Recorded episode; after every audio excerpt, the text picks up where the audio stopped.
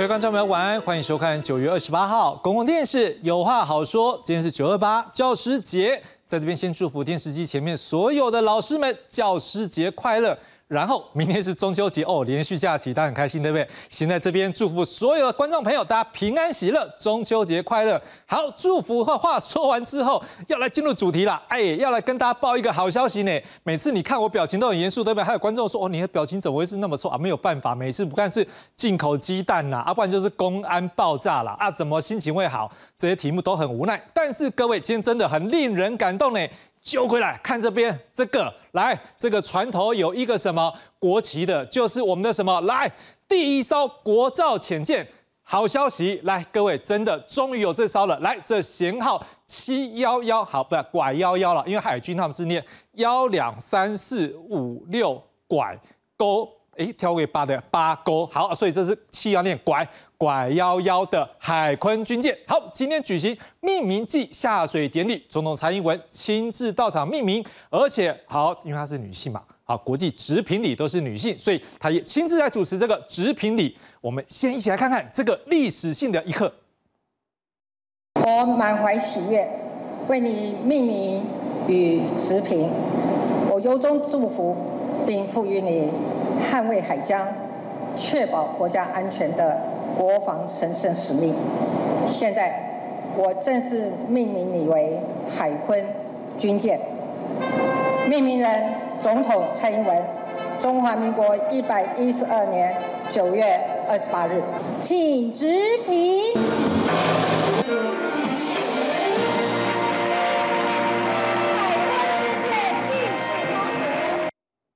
很棒，这个直品礼顺利成功，而且我们终于打造出第一艘我们自己的国产潜舰。好，当然这画面的感动哦，就像三十五年前呢，哎，很多人还没有三十五岁，不知道对不对？那个时候前总统李登辉为了 IDF 金国号战机命名一样。好，没有人要卖我们飞机，对不对？我们自己打造总可以了吧？好，过去呢也因此我们有所谓的 IDF Indigenous Defense Fighter。好，就是自制的防御战机，哎，现在更进一步了，是潜舰了 Summary，所以就是 indigenous defense Summary，就是所谓的 IDS，所以 IDF 它有一个这个亚迪亚叫做 IDS，自制的防御潜舰，哎，到底多么不容易啊？我们来听一下蔡英文他怎么说。历史将会永远的记住这一天。过去潜舰国造被认为是不可能的任务，但今天。由国人自己设计打造的潜舰，就在大家的眼前，我们做到了。今天的命名和下水典礼之后，我们会继续完成原型舰的装备安装、测试及海试。在二零二五年，这艘潜舰加上海军现役的两艘舰龙级潜舰，台湾将会有三艘具备完整作战能力的潜舰。谢谢各位伙伴。愿意加入这场充满艰难的旅程，坚持到最后，一起达成任务。我要谢谢来自世界各地的朋友，用不同的方式提供协助和建议，帮助台湾落实我们的国防自主。好，三烧到底够不够？我们后面会再来谈。好，不过总统蔡英文除了感谢所有研发生产的伙伴呢，他也感谢一些给予协助的外国朋友。真的，我们带回来谈谈。没有这些外国朋友，恐怕我们的 IDS 没有办法这么的顺利。不过当然啦，这次 IDS 这一个自制的防御潜舰能够走到这一步，还有一位很重要的人物，我们来听听看蔡英文说他到底是谁。在这里，我要特别感谢我们潜舰国造的召集人黄曙光之伟。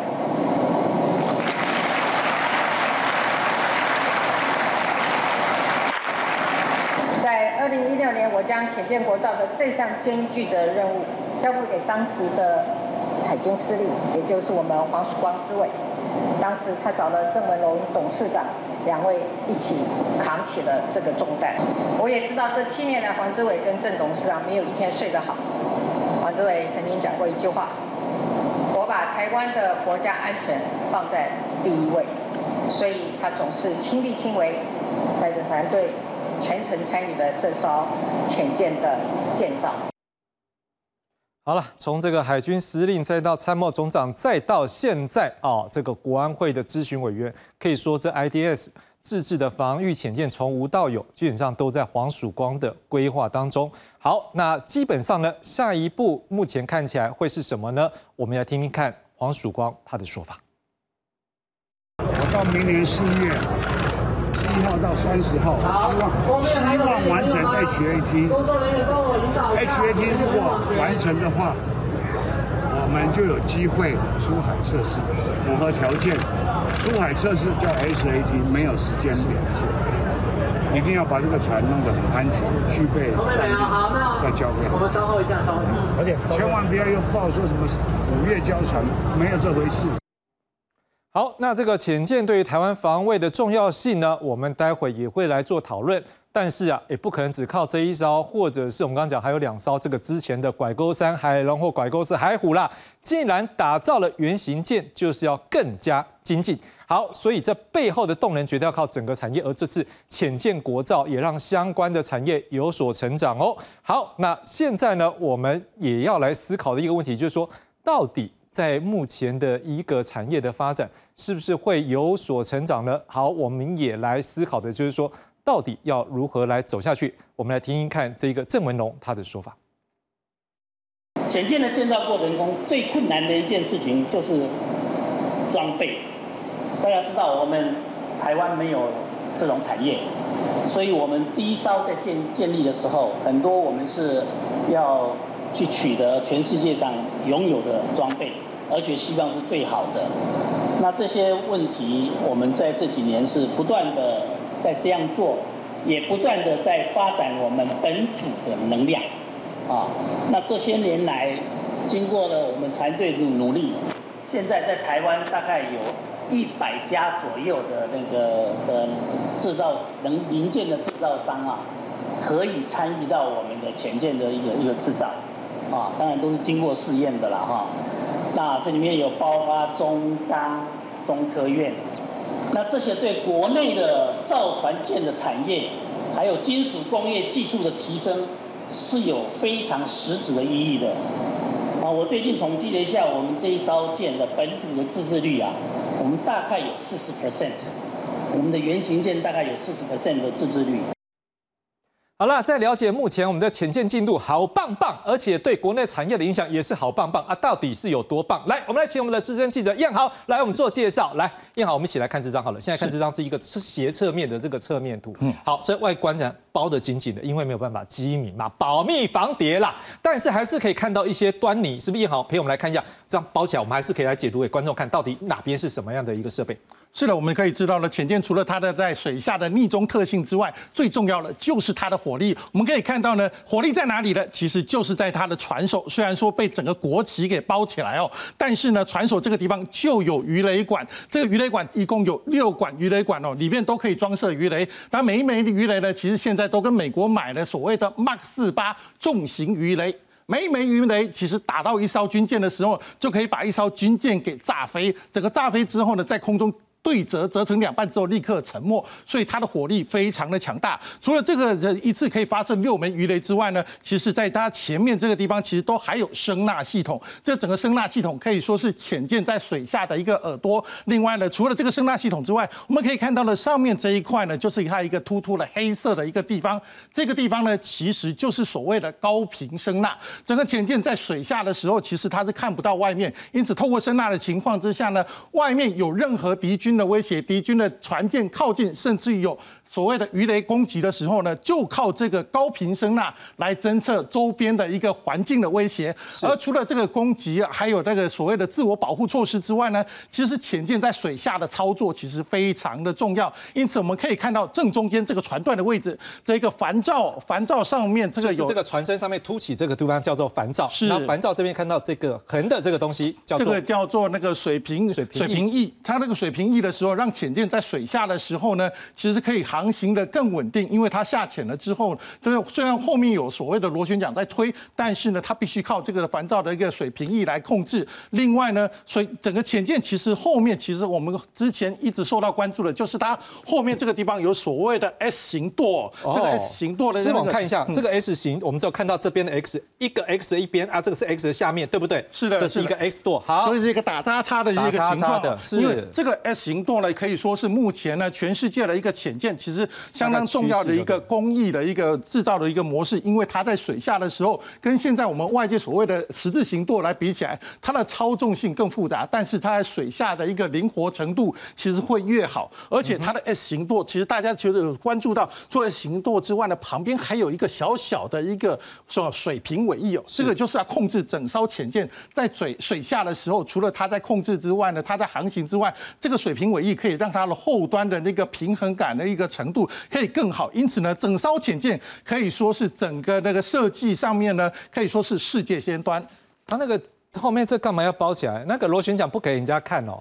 其实因为螺旋桨的部分呢，一直在全世界各国来讲呢，它螺旋桨的叶片啊、大小、宽度那些都是机密。因为最主要的，有一些国家呢，甚至就是一些专家就可以靠这个螺旋桨的大小啦，还有它的叶片的一个数量呢，去推测出这一艘潜舰它的速度有多快，在水下可能会造成什么样的一个噪音之类的，都可以推断出来。好了，但是看这台就碎呢。啊，这样看起来打造会很困难吗？打这么漂亮应该很简单，哪里告诉我们很困难？困难在哪里？其实潜舰呢，其实最困难的地方就是在它的红区装备取得。什么是红区？所谓红区装备，就是我们自己做不出来啦。啊，这样子。所以呢，因为它的红区装备取得其实非常不容易，因此呢，只有在整个潜舰的在打造的过程当中，从二零一七年开开始的推动潜舰，就要不断向国外采购，但是采购到最后呢，目前呢，只有美国愿意。站出来表态说同意来出售给我们战斗系统、声纳系统，还有鱼雷，甚至鱼鱼雷管的部分，甚至一度都有接触，还有全舰机电整合等，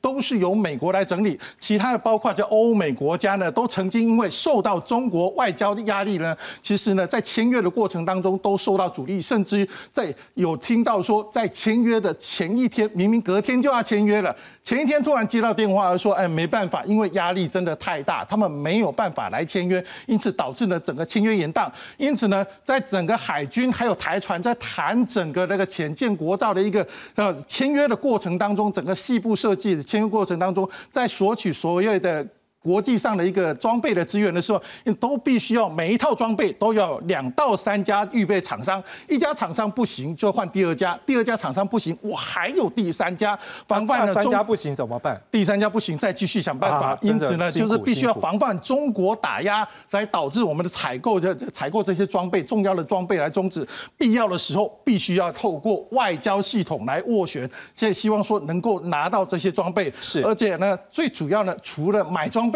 只能买装备进来，我们自己不会装不行啊，一直要外国技师来帮忙。所以呢，台湾首次学习造潜舰，因为台湾过去真的没做过。另外呢，台船人员从头学习起，包括绘图。压力壳的压板跟焊接，并且调用其他船厂哦，因为虽然说潜舰是用海沧厂有它的编制人员，嗯，但是它的工人真的其实也相当也是相当吃紧，因此呢，其他必须调其他船厂的人一起来学习，一起来做焊接，每天二十四小时几乎没有间断，就是不断的来打造这艘这边我补充一下，这个学习要跟各位讲一下，这个绝对不是只有我们自己的人在那埋头苦干。这些过程也有外国的朋友，所以基本上今天我们听到蔡总统有讲什么？感谢外国朋友给我们支持，这感谢是真心的，因为没有一些这些朋友来帮助我们的话，恭喜在不一定能做出来。视频好告诉我有哪些是来自于外国的协助。是的，我们外国协助的部分就是在我们红区装备的部分了。红区装备是由欧美来来跟我们进驻所有的装备，呃，机电设备由台湾为主。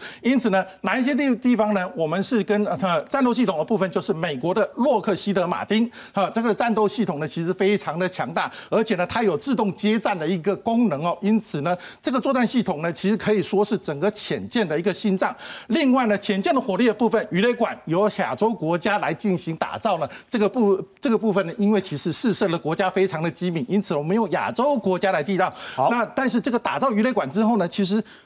也会给他继续做吗？其实不是，我们后续有我们中钢的钢材，还有台船的锻造，因此呢，接下来从第二艘开始，很可能就是由我们中钢自己来打造这一个鱼雷管。是，另外呢，最重要的潜望镜，潜舰在水下的时候，它有的时候它要浮上来，浮上来时候呢，就要靠潜望镜来看周边的四周安不安全。所以呢，其实呢，它就采购了 L 三的一个全三百六十度的一个光学潜望镜。这个光学潜望镜不像我们一般看到，好像潜镜有一个。镜头在那边看来看去有没有？其实它这个是一升起来之后，它就会立刻光学三百六十度全部拍照，而且是高解析的拍照，立刻赶紧拍照完之后，立刻在电脑上面就可以看出来周边的环境的变化、敌情的威胁，甚至于这个照片呢还可以立刻放大，让舰上的舰长还有相一些作战官立刻掌握所有状况。另外，声呐呢就是美国的雷神公司，然后它呢卖给我们的声呐就是包括了主动、还有被动跟主被动声呐，而动力主机系统则是欧洲国家来卖给我们这个动力主机系统，让我们潜舰呢可以在水下快速的航行。因为我们今天听到这台船董事长他也讲到说，我们现在自制率大概百分之四十。霸王级系长是有哪些东西是我们自己努力做出来的？其实我们自己努力做出来的部分呢，其实在刚开始在造潜舰的时候，我们国内呢其实就已经非常重视的，就是所谓的中钢，中钢的就是 H L S L A 八十的钢板哦。这个钢板呢，其实号称呢，其实已经比上全世界的，就是造潜舰的钢板的一个坚硬的程度。因此呢，这一次就是用这个钢板来制造，而台船的部分呢，就是制造了后续的制造鱼雷管，还有压力壳的压力，就是压。列那个锻造的一个部分呢，全部都是由台船这边来做制作。而另外潜舰的船段的一个焊接，因为这个焊接不能有任何的一个裂痕，有任何一个四细丝丝丝的裂痕呢，其实都会造成潜舰的一个危险，甚至呢。发现一点点裂痕，就必须要刨掉，刨掉重新焊。因此呢，这个船段其实焊接的部分非常重要。而另外其他厂商的部分，包括舰艇的传动轴，还有车叶片。这个车叶片呢，其实台湾的车叶片工艺非常的厉害，世界一流，世界一流，真的是一流。因为浅舰的车叶片由也是由台湾制造，而内部的机电系统跟高压马桶，我们之前有看到这个高压马桶一度传出来说一个要十二万美金呐，哇，这么贵，真的很贵。但是后后来的台船去接洽了之后，哎，一个要八万美金。后来台船去接洽的时候，一个要十二万台币而已啊，美金变台币，对，漂亮。国内就可以自己制作了，是没有错。那另外刚才在这个接下来的进程，我们刚刚也有听到所谓的这个 HAT、SAT 啊，这些上秘密啊，这在测试什么？还有其他测试内容吗？跟我们来解释一下吧。是，因为潜舰今天我们举行下水仪式之后呢，其实接下来就是全舰的不断的一个测试，测试好了之后，它才能真正的上路，才能真正的海里边为我们保卫安全。因此就有所谓的泊港测试，有就是所谓的 HAT。什么意思？其实这个泊港测试呢，就是在我们海舱场里面，其实还是不会在外面曝光给大家看。但是最主要是在海舱场里面测试所有的一个机电系统，它的运作系统到底能不能完全。因此呢，整个测试完全之后，就全舰测试要启动，好，没有问题之后，才会在这明年的三到四月的时候，预计的哈，预计三到四月的时候来进行战斗系统测试。这个时候呢，就是我们的。潜舰第一次哦，第一次真正的下水，到港区的旁边直接下水之后呢，就是要把鱼雷管注水。第一次鱼雷管注水进来之后，就要模拟测试鱼雷管能够实际把相当于一枚鱼雷的重量的东西直接发射出去。是这个过程非常重要。等到这两个过程完成了之后呢，才明年五月开始。目目前预计希望五月开始来进行海上测试，也就是所谓的 SAT。而呢，在海上测试的时候，我们的潜舰小组召集人黄曙光，还有台川董事长郑文龙会亲自带队来进行海测。因此呢，整个过程当中其实是非常严密的，而且有有那个依照过去呢国际上的惯例呢，其实这个进行海测的时候呢，就会有所谓的一到一年半的时间。所以呢，这个部分呢，不断的测试它的深。度不断的测试它在海上的抗爆的程度是非常重要。好，那另外呢，两五六战队是不是做好准备？两五六战队就是目前潜舰的一个部队，我们就要称为两五六战队。来，他做了什么样的准备？其实两五六战队其实在整个打造潜舰的时候，他就一直就在海沧厂里面上班哦。因为为什么在这边上班呢？因为整个潜舰打造的每一个过程都要一起来在旁边看。而那现在呢，潜舰已经打好了呢，但是他们没办法上去，他们做什么呢？其实医官就要开始每个星期都要做身体的健康评量表，把自己当做是在潜舰里面，在水下要进行每一位官兵的身体健康评量评估。而另外呢，另外水下吃饭很重要，因此伙食的部分。水下烹煮设计菜单全部都要开始设计，要要开始知道说，我接下来呢，潜舰真的下水之后，我们所有人立刻上工，立刻进行所谓的作战测试。好，谢谢好，把这个目前潜舰最新的进度完整告诉大家。接下来我们就要请专家学者为我们来深入解析喽。来介绍今晚来宾，第一位介绍是国防安全研究院国防战略与资源所助理研究员江新彪江老师。主持人好。啊，各位观众，大家好，我是江新彪。好，第二位介绍是中华战略前瞻协会研究员吉总吉老师。主持人好，各位观众，大家好。接下来介绍是国防安全研究院中共政军所副研究员苏秀苏老师。是主持人好，呃，各位观众朋友，佳节愉快。好了，我要直接切入重点了。江老师，请从战略和战术的角度来解析一下，为什么我们需要潜舰？这对我们台海防卫有多么重要？呃，是这个这个潜舰呢，它在水下神出鬼没啊，所以对于这个敌人的水面舰来讲，它就会有顾忌啊，它就会不敢轻易的到这个水域来活动，所以它基本上是一个能够弹性战术运用的一种。战略兵力，嗯，呃，所以呃，它对于我们台湾的安全当然有很大的帮助。是，当然我们这个防卫台湾不能只靠潜舰，当然，但是这个潜舰结合岸上的兵力，结合水面舰，再结合天空空中的兵力，来对敌人的水面舰艇编队来做做打击的话，那么会使敌人的。这个舰艇感受到很大的压力。江老师，我先补充一个哈，您过去在这个因为从军中退役嘛哈，这告诉我们今天在军中是在海军嘛哈。是。如果说今天你是一个海军的一个一个战区一个空间的这个指挥官，今天有没有潜舰，对于这个区域的一个反制敌人的作为会不会有影响？当然，会少很多的力量吗？对，如果说有潜舰的话，那我水面舰，嗯哼。的这个这个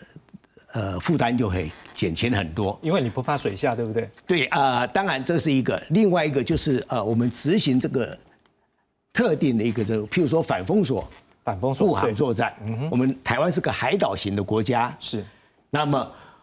我们很多的资源都要靠外面进来，是。那么一旦我们被封锁，我们遂行反封锁作战的时候，如果我们有水下兵力的话，是。那会对敌人的水面舰的封锁造成很大的威胁。是是，好，再来我要问杰老师一些问题，就是说，那如果像现在，现在是现在一艘了哈，然后加上原来两艘了，啊，慢慢做总会越来越多艘，慢慢你觉得海军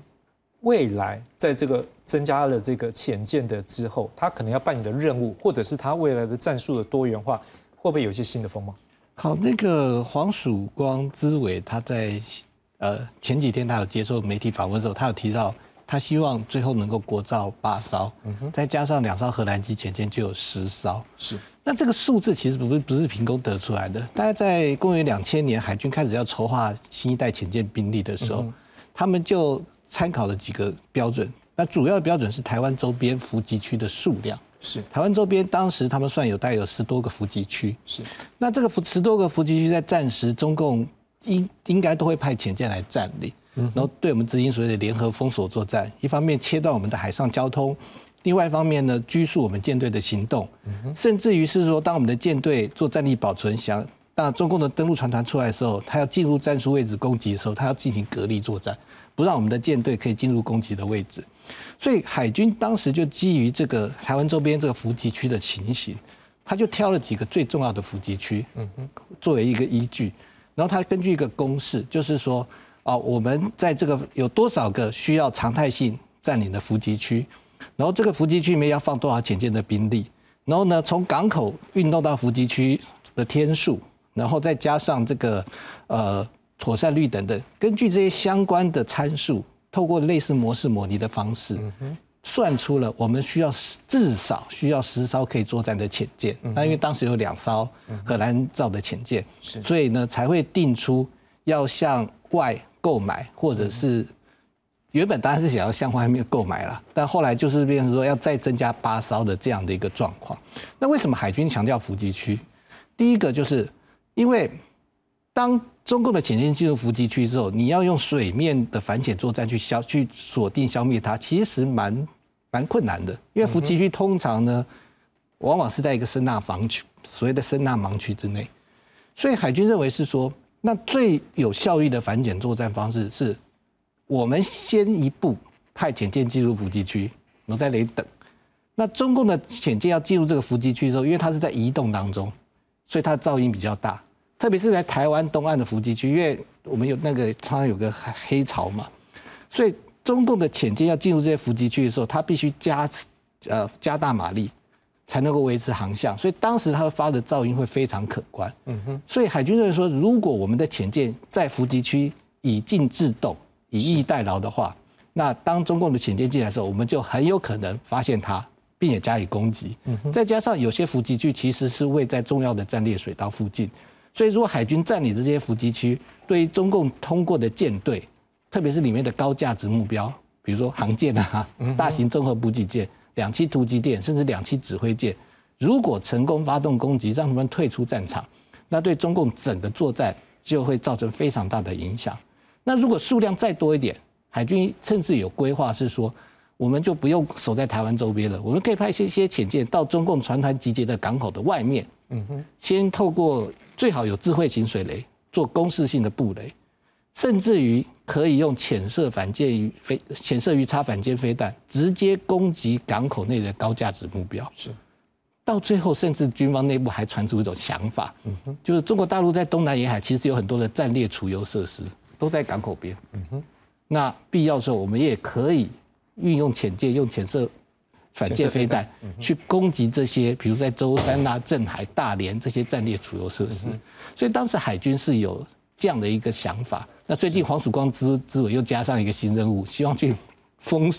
阻止共军共军通过那个宫古跟巴士两个战略水道。是是，好来，刚才讲到这个部分，我们就来看一下这个图，什么叫做要封锁这宫古跟巴士海峡这两个水道的部分。来，我们看到这个图，好，首先我们看到南北这两个伏击，这就是刚才金勇哥讲到的，这可能志伟他的看法是说，因为可能两边。通过，那但是我们要先讲一部分，就是说它在台湾海峡平均深度上比较不高，所以你看它那个颜色比较浅，就代表它是相对浅的，所以这个地方它是不利潜舰，所以基本上潜舰的一个运作可能会在我们看到比较深色，代表相对比较深的地方，比如像巴士海峡，你看平均深度大概两千到五千公尺，相对你若伏击在相对比较深的地方，它从上面过去的时候是很容易来做一个伏击。但我们要请问一下，就是那个 萧煌兄，如果照这个图来看的时候，大家可能会问了啊，这个台湾海峡那么长那么大，为什么不多打造一些？潜舰呢，是不是可能就目前的这个水深来看的话，它有相对的密度的计算，所以说对我们初步来讲，这样的数量可能是一个第一步。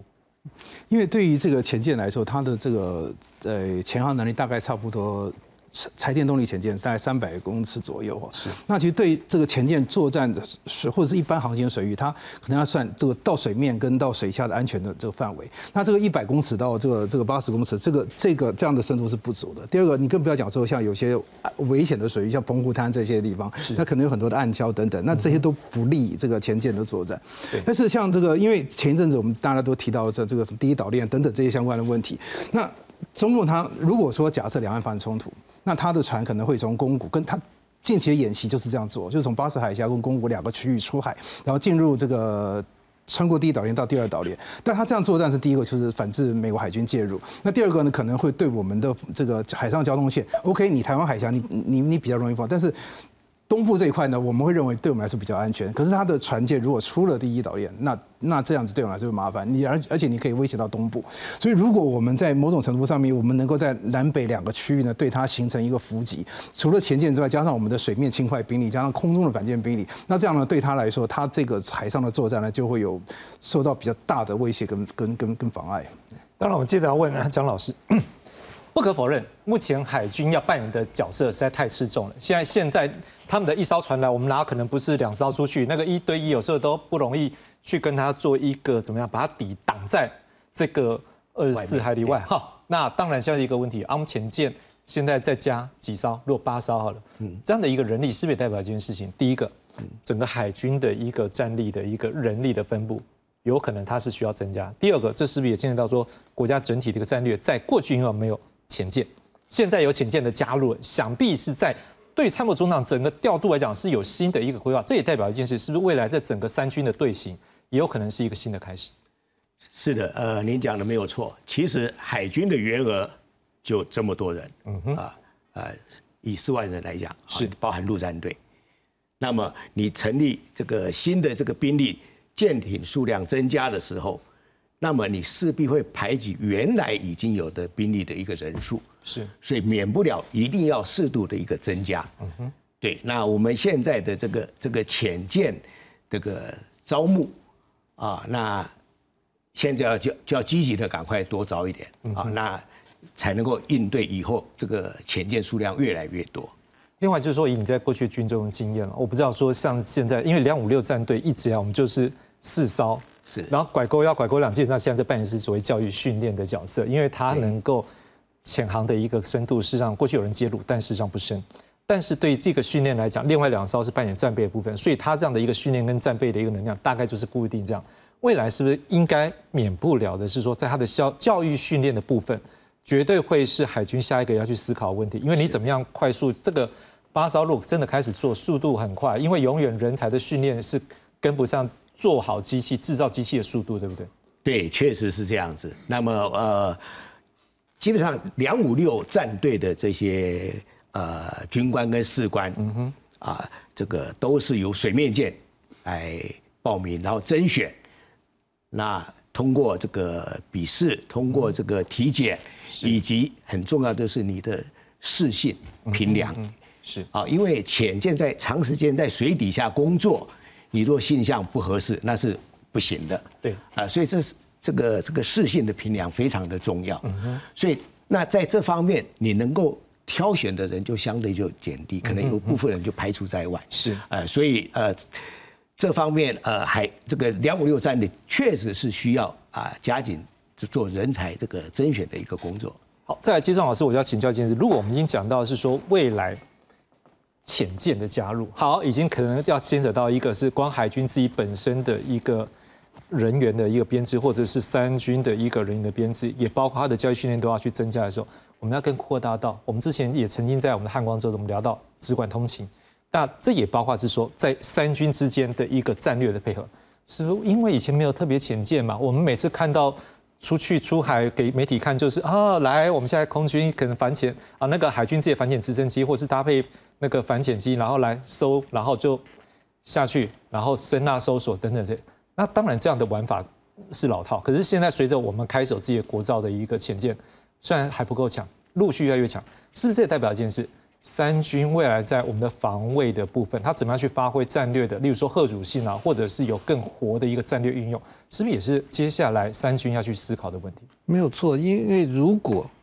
真的顺利的如那个黄曙光之伟一样，最后可以有八艘国造潜舰的加入，那我们以后就不是战队，以后根本是潜舰舰队。对，那这个潜舰舰队的话，因为它就可以，它其实撒出去的范围可以非常的大。嗯哼。那甚至可以到这个离中共的港口更近的地方去从事真的、但真的是类似从事这种反先呃先制打击的任务。换句话说，那但是当你要把这么多的潜舰在海底下，甚至呢有些是离台湾比较远的距离的时候，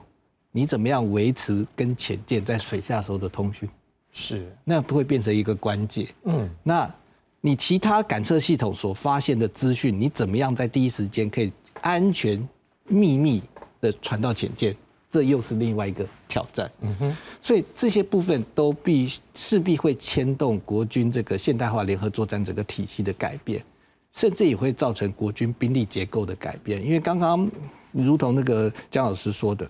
潜舰的官兵是特别挑选的，是而且全部都是自愿役。对，所以我们潜舰兵力的扩充呢？基本上没办法，因为义务役恢复为一年而解决他的人力问题，所以海军在接下来会需要大量高素质的自役人力。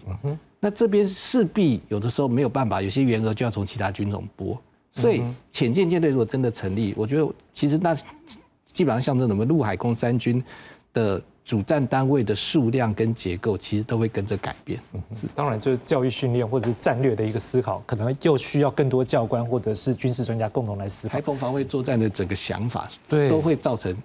那个很大的改变。对，当然这改变还会有一个。因为我们也不是说，就从 IDF 的经验来讲啊，因为 IDF 毕竟它是我们自己国造的战机。好，可是问题来了，因为国造战机有我们自己的一个直管通勤的系统。当我们今天如果有我们的友军哦，很希望有这样的一个 backup 在后面支持我们，可是联络上面也是一个问题。向勇哥，是不是这也是如果说 IDF 一开始做没有思考这个问题，现在大家开始注意直管通勤的部分，可能跟我们的其他国家的一个友军的一个互相联系，是不是这或许也是一个机会，在现在刚开始的时候。我们是不是可以就跟假设嘛，美国愿意现在挺我们，多挺一点？是不是在直管通缉的系统虽然是我们国造的，也能够在这部分做一些彼此的配合，让我们在整个友军的共同配合作战上面有更好的一个效果？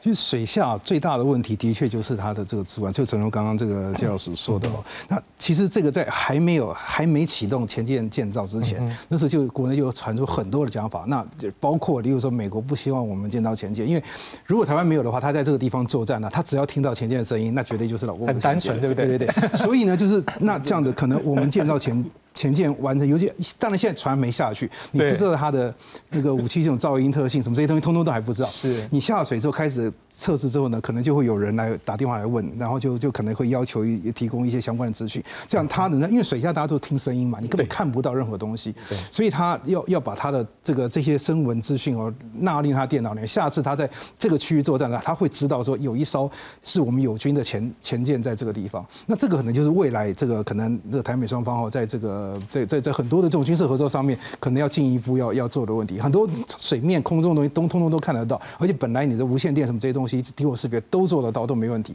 水下是完全是另外一回事情。对，所以这个要怎么样去做，真的要去思考，不然敌我辨识不清也是麻烦。但是我们想象，我们也不会那么希望把我们这艘潜舰的完全系数都给就算是永军一样，因为。我们也希望我们自己是不被发现嘛，对不对？有时候我们也跟他反过来换，我们去抓他也不一定啊。好，那当然下一个我们要来思考问题是，我们刚有提到呢，好多红区装备哦。我要先请阿江老师，这一次来讲，就我们取得这些红区装备，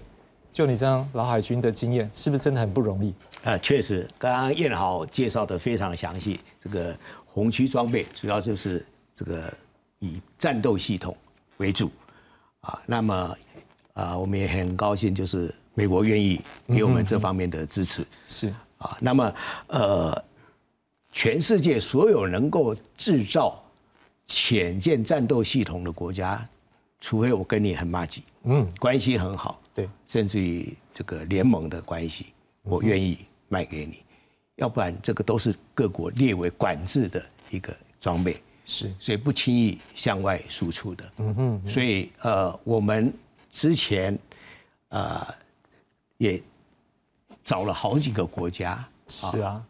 啊，大家都碰壁，对啊，哎，对，那也很很很幸运，就是我们有美方来提供这个方面。那么这个战斗系统的红区装备里面，除了鱼雷是军售，嗯哼，啊，通过这个军售管道，剩下都是商购。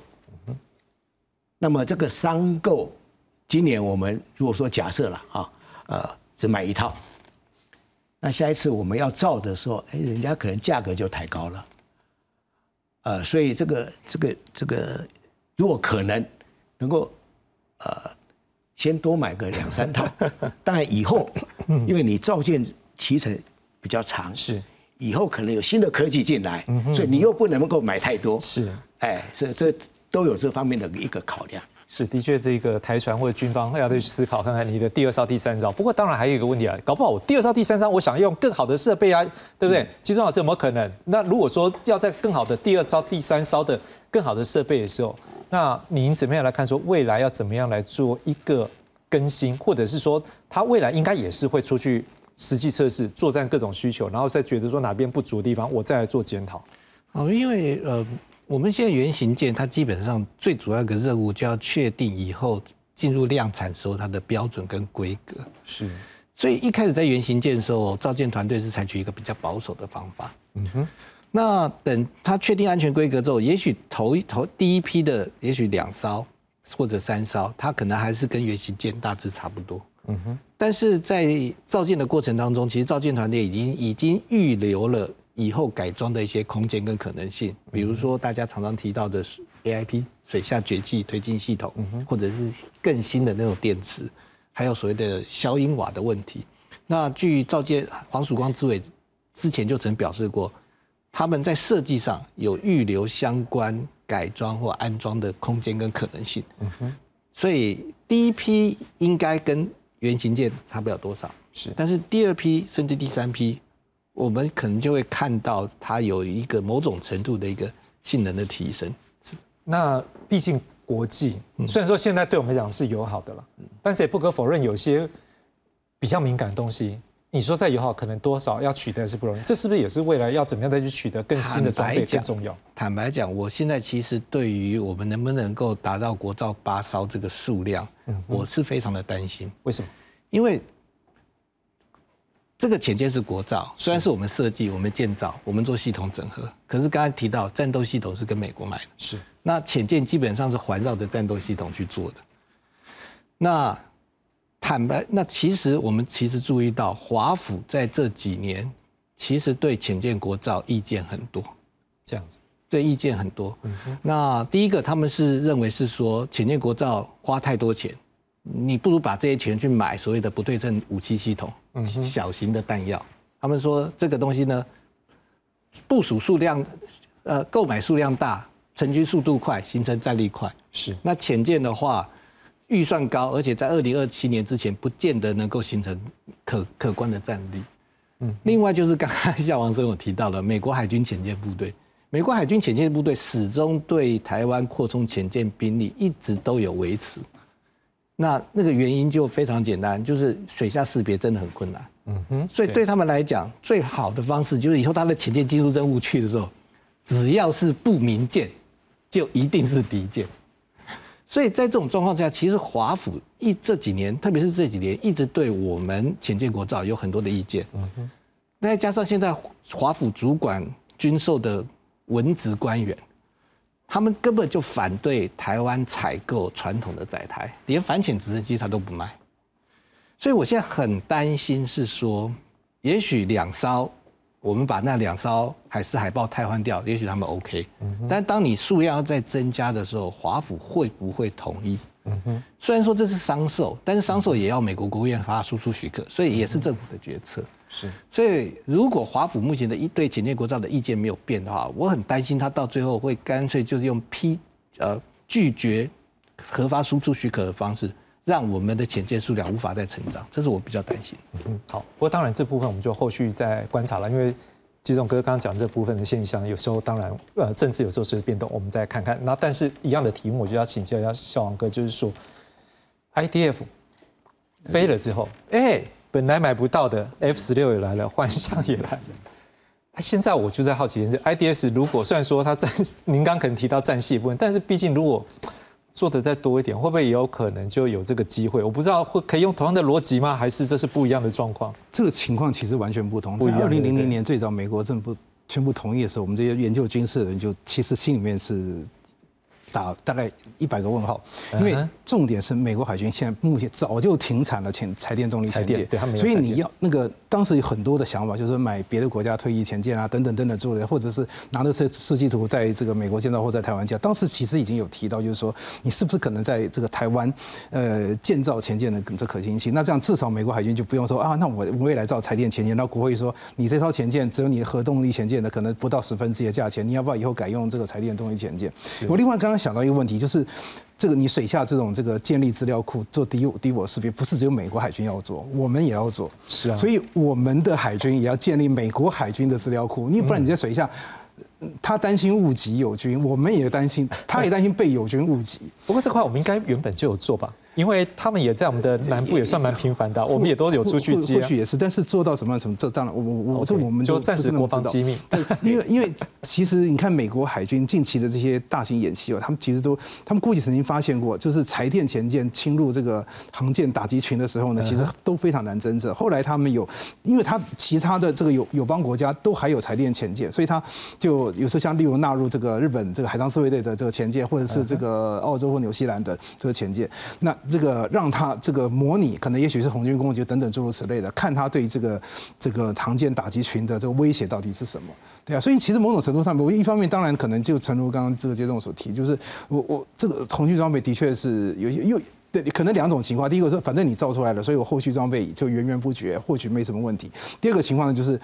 可能就也许。对他今天这个出口许可，可能可能反而会出到问题。如果说今天他真的强要你这个吃这种不对称的这个这个装备，那我觉得可能就是我们必须要跟美方这个充分沟通，因为你是第一个，我们现在会应是应应付灰色地带冲突，他每天在这边洗扰，我们不不可能这个他一洗扰我们就刺针飞弹就就就就开启或怎么样，这这不可能。那第二个就是这个东西是对我们来说是维护海上交通线安全，那你要这个反制封锁，我们要靠水面舰去开辟安全航道，那我们要让我们的水面舰作战的时候。不用担心他被不明的水下这个这个这个这个敌人给威胁，那这时候呢可能就要水下的前舰去驱赶或者是盯住这个可能水下的这这些这些相关的威胁。那这些事情都要我们要自己做。你美国海军会帮我们做这些事吗？那我们你说一直跟我们讲作战韧性，不是只是弹药而已，我们还有粮食、还有能源，还有很多其他的补给，怎么这些东西通通都要靠这个外海？那你东部比较容易维持安全。那如果说我们这边有一支完整的水下兵力的话，那这个地方我们就可以确保它。这个航至少就是某种程度上面的安全。不过说实在话啦，每一步都很困难，所以当我们跨了这一步之后，才有看到刚才几位老师讲的下一步，原来要这些困难要走。不过我相信一步一步总是要去踏出去，但是一步一步踏出去，现在回过头来也有一点觉得欣慰，因为在今天可能很多的观众朋友跟我一听到那几个国家的驻台的一个代表出现的时候，哎，你会觉得哎，第一个 A I T。哎，因为我们这次有战系是来自于美方，可是我们又听到来自日本、来自韩国，因为之前都有一些传闻说，好像有一些来自于日本或韩国的团队有一些 support 给我们啊。当然今天都没有讲说感谢哪些国家啦，但是当这两个国家出现的的这个驻台使节出现的时候，你会有一种感觉是说，好像这个民主同盟出现了。我不知道说老师你怎么看，会不会是民主同盟确实也是这一波能够走到这边的一个推力？那下一波真的这民主同盟的力量会不会？会像两位老师讲，可能多带一点隐忧，还是说可能看起来是更好的方向？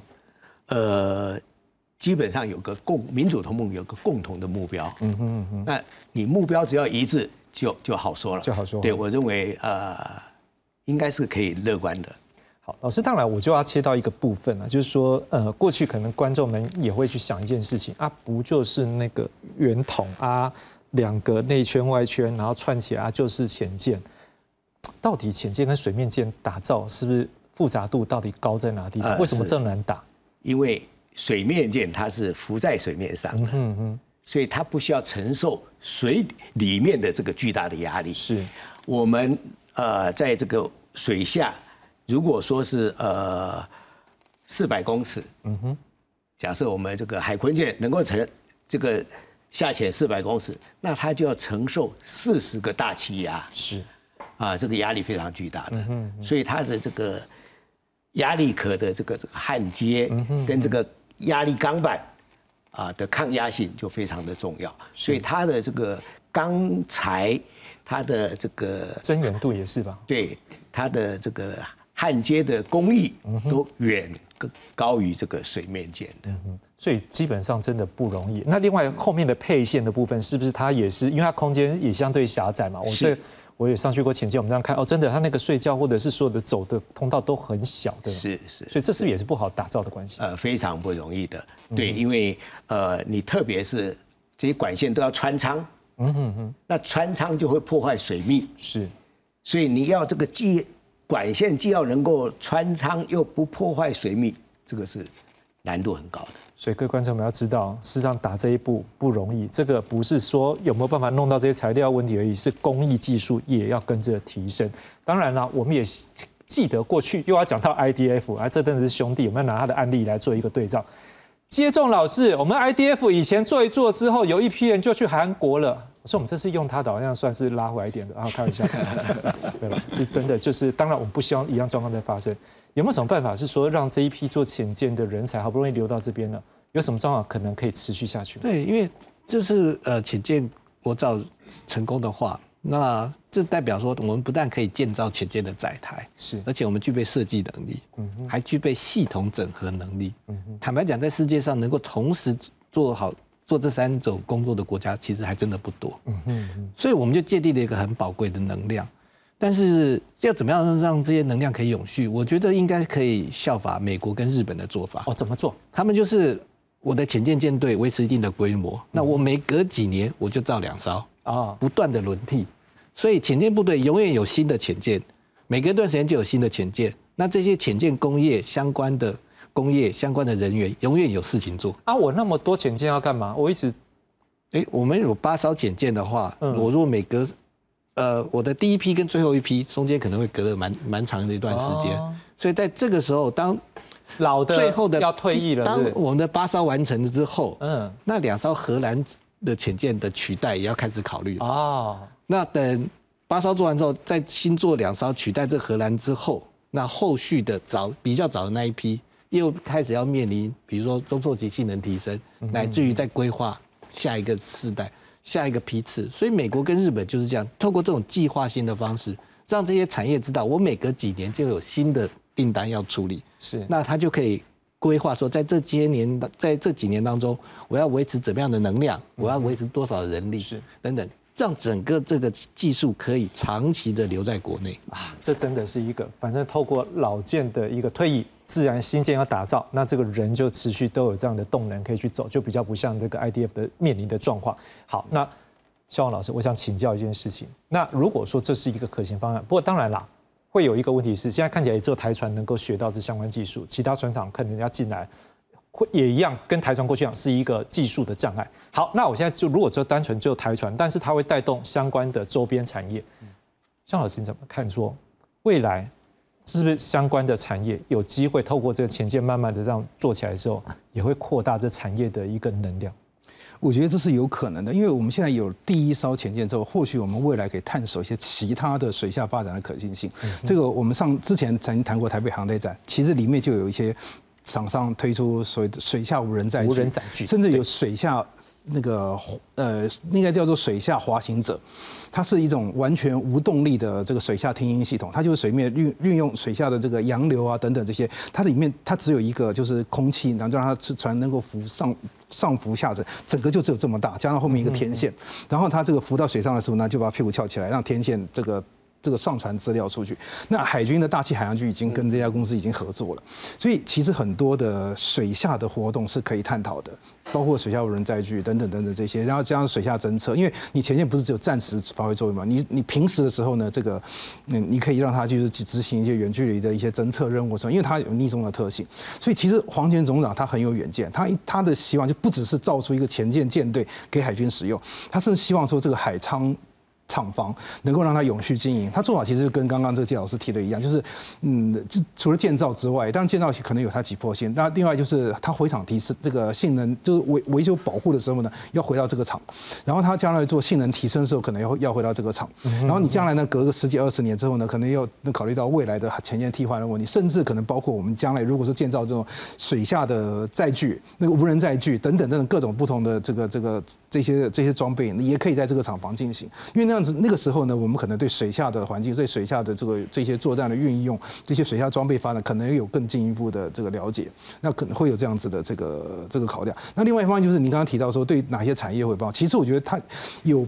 帮助的产业其实很多，像例如这这个，今天我们就听到有海军军官讲，他是两五六战队哦，在这次就除了我们现在看到的这个台船中钢这个中科院之外，哈，两这个刚刚这个燕豪也提到，两五六战队其实帮了非常多的忙，因为他们操作前舰已经很有经验了，是那已经用很长一段时间。那很多你现在在第一次造前舰的时候，很多厂商像例如说管路的厂，它有一些像例如说燃油管啊这些东西，那。国内有人供应，但是他做的是水面舰，他不知道水下舰体会发生什么这样的情况。他说那个那海那个两那个这个。战队的里面的这个前舰军官呢，就可以发挥这样角色，就带他们去看你实际上前舰里面的这些东西是长这个样子。水面舰可能这个东西不用承受压力，可是水下的舰艇可能会有需要。然后有些管路的问题，刚刚提到密密麻麻，它还有一些问题，就是你的管这个这些电线等等，还有互相干扰的问题。所以它要要在这个岸上哦装一个模拟的厂房，把这些东西先装上去，看看它会不会互相干扰。那干扰在哪？那个在哪里？水面舰好弄，因为水面舰宽。比较宽，你你把它移到其他地方就算了。水下舰艇不容易，而且你水下舰艇这个这就是这种前舰呢，你把所有的装备装进去，你才能够逐渐的封壳。所以你一装进去，在外面要先测试完成，你装进去就一翻两瞪眼。那所以呢，这些这些装备呢，这些国内的这些厂这个厂商这些东西呢，可能都必须完全也也都从头开始，对，然后由由海军来教他们说这些东西要怎么做。那当然对这些公司来说，他们就会受益很多。然后这个郑董事长郑文龙董事长，他今天也提到，就是说为目标目前这个这套前进建造这个自制率是百分之四十，那未来可能不排除慢慢逐渐的扩大自制率。像有一些装备如果碰到消失性张源，或者是这个国外厂商可能没有办法供货的时候呢，我们就设法自己自己进行，那把它的自那个自制力呢也提升到这个一定的程度，那这样呢当然对国内产业是有帮助的。其实他们这造舰团队其实在这个过程当中，其实发现一个事情，台湾很多厂商其实有潜力，对，但是因为以前没有没有造这个的订单跟需求，对，所以他就不知道说可以这样做啊。对，所以他们在仿商的过程中，他们仿的越细，他们就发现一个事情。跟国外买的东西越来越少，对，因为其实国国内有很有能量、有技术，只是因为以前没有这个需求，对，所以他就没有去做。对，那现在有这个订单，如果以后这个前进舰队的规模可以扩大，然后又不断这样永续的发展的话，那对于这些周边厂商来讲，他有他就有一个固定的订单，那他就会继续投注心力在这个上面。而且我们以前在讲到是说关于国际合作的时候，我们可能会思考说，我们还能够卖给人家什么？他不知道我可以卖人家这个，这好像。金老师，这是不是也是拓展他们增加他的收入的部分嘛？对不对？这也是一些零组件的。向老师，对，像例如说，他这一艘船，这个现现在使用铅酸电，因为 A I P 技术我们现在还拿不到嘛。对。那未来其实，因为现在开始，这个这个日本的最新的大经济潜舰也已经不用 A I P 技术，因为 A I P 技术其实还还有些危险性。那就是可能不排除有些像国内厂商开始有在做锂电池。那这个。黄总长他不止国外房产，他还在这个国内房产。那他他发现哎，国内有这样的的能量。其实这句话我二十几年前听中船的前董事长徐强曾经提过啊。他说，他就他发现其实国内有一些马达厂。这可以做马达，他当时不他在当中船董事长，他不知道这件事情。他如果说有了，一定把这些能量引进引进国内。所以有些东西其实是可以在国内获得，因为或许他在建造的过程中，可能发现有些东西其实可以在国内。像这个，他说，如果说未来国内的锂电池技术成熟了，那你不排除在下一这个这个这个那个那个船上面装我们自己的锂电池，那当然就可以进一步提升它的这个水下的耐航能力等等等等诸如此类。而且你讲到锂电池，那还不是只有船可以用。我连这个现在电动车，我们可能都是新的产业的扩大，对不对？对对，那个所以那个产业其实就它有很多的附加的周边效益，不一定是在前线上面，因为它这个技术可能可以用在其他的地方。对，所以可以真的要去思考一个问题：说国建国造的过程，或者是国际国造过程，事实上对于国内国防产业的一个提升，不是走国防产业，是整个经济能量的提升。总之，感谢这些五名英雄为我们这样努力付出，也感谢各位观众收看。先祝大家中秋节快乐，再会。第三位老师，谢谢，谢谢。